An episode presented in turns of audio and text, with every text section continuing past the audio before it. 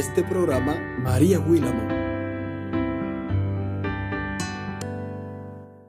Dios les bendiga, Dios les guarde. Gracias, muchísimas gracias por estar nueva vez con nosotros en otro episodio más de nuestro podcast. ¿No escucharon acaso algo diferente el día de hoy? Pues sí, hemos cambiado nuestra intro y quiero agradecer a mi querido hermano y amigo Francisco de la Cruz por ayudarme a hacer esta intro y así renovar un poquito el podcast porque estamos en año nuevo, claro que sí, y podemos agregar algunas cositas nuevas. Y pues, como ustedes saben, el día de hoy vamos a hablar un poquito de planificar o no planificar. Eh, no sé si ustedes son de los que les gusta llevar agendas o hacer su vision board o mapa de sueños, como le llamamos en español, o eh, su mural de, de, de cosas que quieren hacer o mural de proyecciones para año nuevo. Bueno, pues si usted es esa persona que le gusta hacer eso, excelente. Yo también soy de ese tipo de personas que le gusta escribir en agendas y hacer mapa de sueños y demás. Este año es la primera vez que hago un mapa de sueños, siempre lo había querido hacer, pero no me motivaba a iniciar. Hoy, en este año, lo logré. Hice mi mapa de sueños y voy a tratar de enfocarme en esas cosas. ¿Cómo les hablaba en los episodios pasados que les daba consejos acerca de las metas, acerca de este nuevo año, de enfocarnos, de administrar bien el tiempo. La organización y la planificación no es algo que viene de ahora, del siglo XXI, no. Es la planificación es desde años y años luz. O sea, siempre ha existido el tema de que hay que planificarse, organizarse para lograr a cabo cosas. Por ejemplo, les traigo este versículo bíblico en Lucas 14, 28 que dice, ¿Quién de vosotros, queriendo edificar una torre, no se sienta primero y calcula los gastos a ver si tiene lo que necesita para acabarla? Ahí está. ¿Cómo tú vas a querer lograr este objetivo si no te sientas y planificas y ves y analizas si tienes las herramientas que necesitas para lograr ese objetivo, para que veas ese objetivo terminado. Entonces, no es desde ahora que viene la planificación.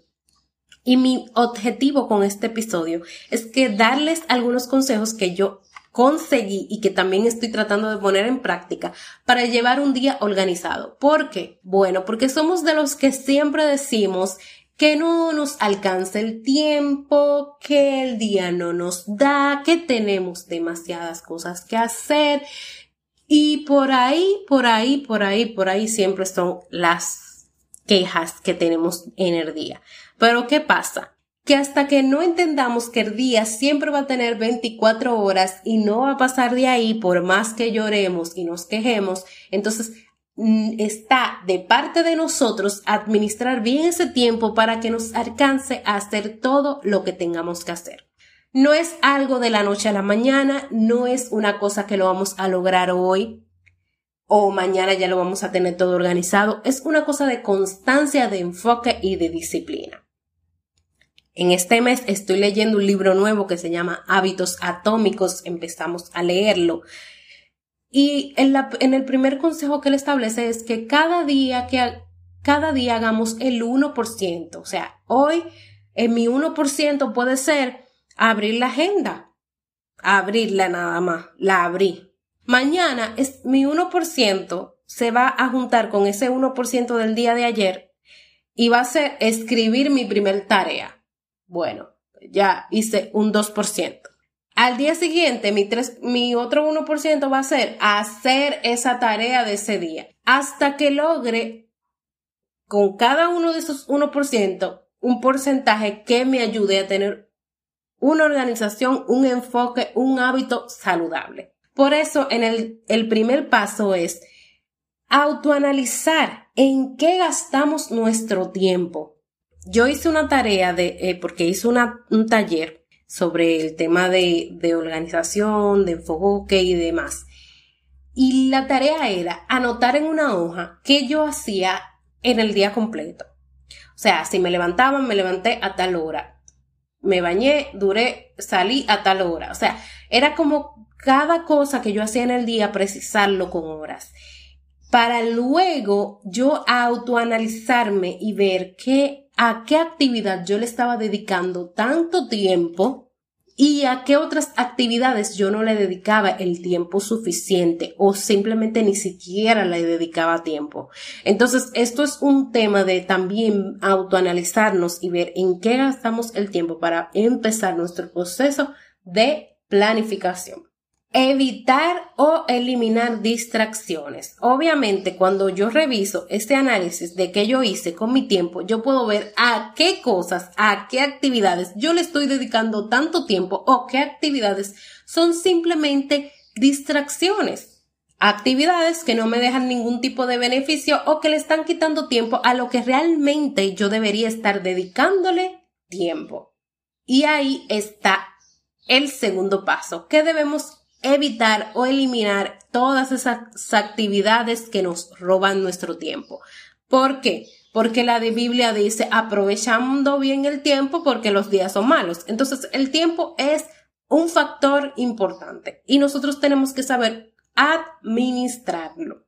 Debemos diferenciar, es otro paso para organizarnos, diferenciar lo urgente de lo importante saber qué es lo importante y qué es lo urgente. Entonces, cuando nosotros establezcamos esa diferencia, vamos a dedicarle el tiempo a la categoría que requiere el tiempo necesario. Debemos revisar o detectar los problemas. ¿Y cómo podemos detectar esos problemas? Cuando llevamos a cabo nuestra organización, podemos ver qué tareas en el día no funcionaron, no se realizaron, no se le dedicó el tiempo que se requería. Entonces podemos contestar ciertas preguntas. ¿Fue que prioricé otras cosas que no estaban en la agenda o me distraje? ¿Fue que no tuve motivación? Fue que puse una excusa para hacerlo, fue que definí mal el objetivo que quería lograr en ese día, o me llevó más tiempo de lo previsto. Entonces, cuando respondemos esas preguntas, sabemos cuál fue el problema y podemos buscarle una solución a ese problema. Podemos buscar qué podemos hacer para que esa tarea o ese objetivo de ese día se pueda cumplir. Hay herramientas que se pueden utilizar para nosotros eh, organizarnos si usted es de aplicaciones, si usted es tecnológico o si usted es una persona más análoga que le gusta eh, escribir como yo, pues usted puede llevar su agendita o una libreta donde usted pueda anotar sus tareas o el objetivo o el enfoque de ese día. Y si usted es... Em, más tecnológico y le gusta llevar sus cosas en su teléfono, en su mm, dispositivo electrónico, pues está Google Calendar, que es totalmente gratis, está Trello, está Asana, está Mr. Taste, creo que es así que se pronuncia en inglés, y hay muchas aplicaciones totalmente gratis o eh, mecanismos que puedes utilizar para organizarte, asignarle tareas, asignarle horas, verificar que lo hiciste y todo lo demás. Lo que debemos tener en cuenta cuando hacemos nuestra planificación es que no podemos tratar de hacer todo a la misma vez. Es mejor que en vez de tú crear una lista larguísima de to-do list no estoy diciendo que sea malo, pero en vez de tú crear todo un to-do list con 25 mil tareas, que al final cuando tratas de ver cuántas lograste, no vas a ver que lograste ni un 75 ni un 50% de todas porque son demasiadas. Sería bueno que tú priorices y te enfoques en esa tarea que tú quieres culminar ese día. Hoy mi objetivo o mi enfoque es organizar mi bandeja de correo electrónico. Entonces yo ese día solamente me voy a enfocar en esa tarea. O si es por horas que voy a asignarle las tareas o la planificación a mi día, pues de 8 a 8 y 15 es la los minutos o el tiempo para yo dedicarle a escribir en mi agenda. Yo no voy a dedicarle ese tiempo a nada más, más que escribir en mi agenda y ver qué es lo que tengo que hacer, analizar qué tareas me faltan o priorizar las que debo priorizar y demás. Entonces, mi enfoque en ese tiempo va a ser solo eso. Ahora, después de las 8 y 15 a 8 y 30, entonces, asignarle en qué otra cosa me voy a enfocar. Y no enfocarte en todas las cosas a la vez, porque al final no logramos nada. Queremos abarcar mucho y no logramos tanto. Entonces, es mejor enfocarnos en qué es lo que queremos hacer en ese día. Ahora bien, también tenemos que estar conscientes de que hay cosas que se escapan de nuestro control, hay cosas que no la podemos controlar, cosas que, que simplemente pasan imprevistos. Entonces, tenemos que también ser flexibles en cuanto a eso, porque muchas veces cuando hay una tarea que se que no se logra en ese día que fue pautada porque sucedió un imprevisto, algo que se escapó de tu control, queremos culparnos, martirizarnos y, y bloquear nuestra mente y eso nos lleva a, a, des, motivarnos muchas veces. Entonces, nosotros tenemos que también ser flexibles. Entonces, es un tema de armonía. Ser planificados, ser organizados, pero también saber que debemos ser flexibles. Entonces, cuando sucedan esas cosas que se escapan de nuestro control, que sucedieron porque el Señor lo permitió así, entonces nosotros saber, bueno, se quedó esta tarea media, si no es tan importante, importantísimo, importantísimo, pues se queda para el día siguiente y se culmina. Porque a veces cuando deja, nos pasa el imprevisto y esa tarea que teníamos empezada no se culmina por ese imprevisto, entonces queremos quitarle el tiempo o el enfoque a otras cosas. Para esa, si no es prioritaria, urgente, necesaria, entonces esta tarea usted la puede mover para el día siguiente. Y así su mente usted la tiene relajada y usted puede fluir y, y no agobiarse por, porque, ay, esa tarea se quedó a mitad y volverse loco, no.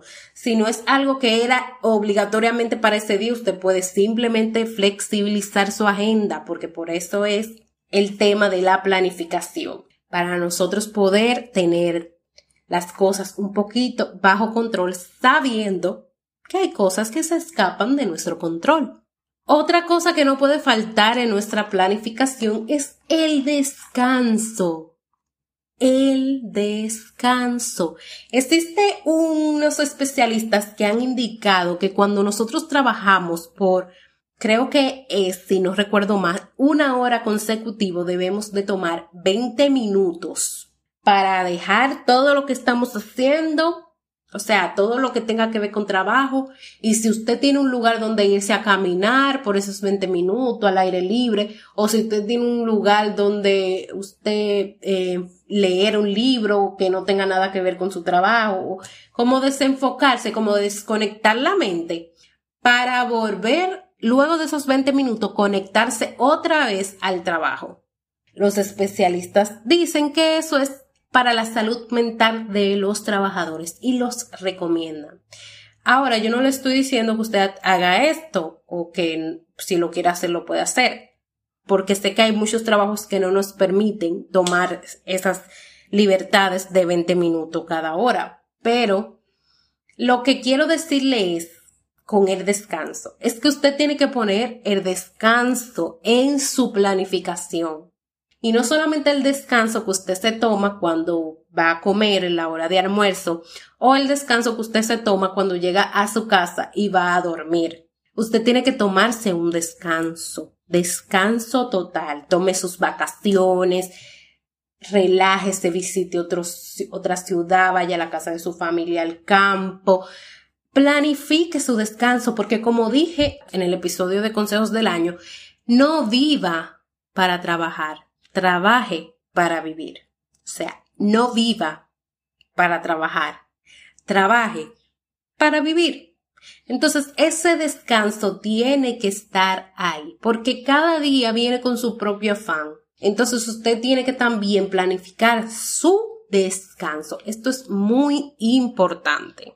lo que se escribe no se olvida y es bueno que aunque usted no sea de esas personas que le gusta escribir en agenda, aunque esté en una libretica, aunque sea la nota de su celular, en el, en el bloque de nota que traen todos los celulares, usted ahí día tras día usted escribe sus tareas o escribe las cosas que tiene que hacer, porque no podemos dejarle todo a la mente. Dicen por ahí una persona que conozco que nuestra mente no es nuestra secretaria. Y hay veces que nosotros queremos dejarle todo a la mente todo. Recordarle cuando tiene que pagar la luz, recordarle cuando tiene que pagar el teléfono, recordarle cuando tiene que ir a buscar a los niños al colegio o cuando usted tiene que realizar tal tarea, cuando tiene que llamar a tal persona. Quieren dejarle todo a la alarma mental. Y cuando se nos pasa algo, entonces nos martirizamos. ¿Por qué? ¿Por qué se te olvidó? ¿Por qué se te olvidó? ¿Por qué se te olvidó? Nuestra mente no es nuestra secretaria. No lo es. Entonces nosotros tenemos que empezar, aunque sean las notas de nuestro celular, a escribir las cosas que tenemos que hacer y darle una ojeadita para que las cosas no se nos olviden. Y su mente se lo va a agradecer. Y después usted va a venir me lo va a agradecer a mí. Pero es, nosotros debemos que tratar de no dejarle todo a la mente, definitivamente porque se nos pueden escapar las cosas porque somos humanos. Entonces después usted quiere martirizar a su mente, ah, no, ella no tiene la culpa, porque ella no fue creada para ser una secretaria.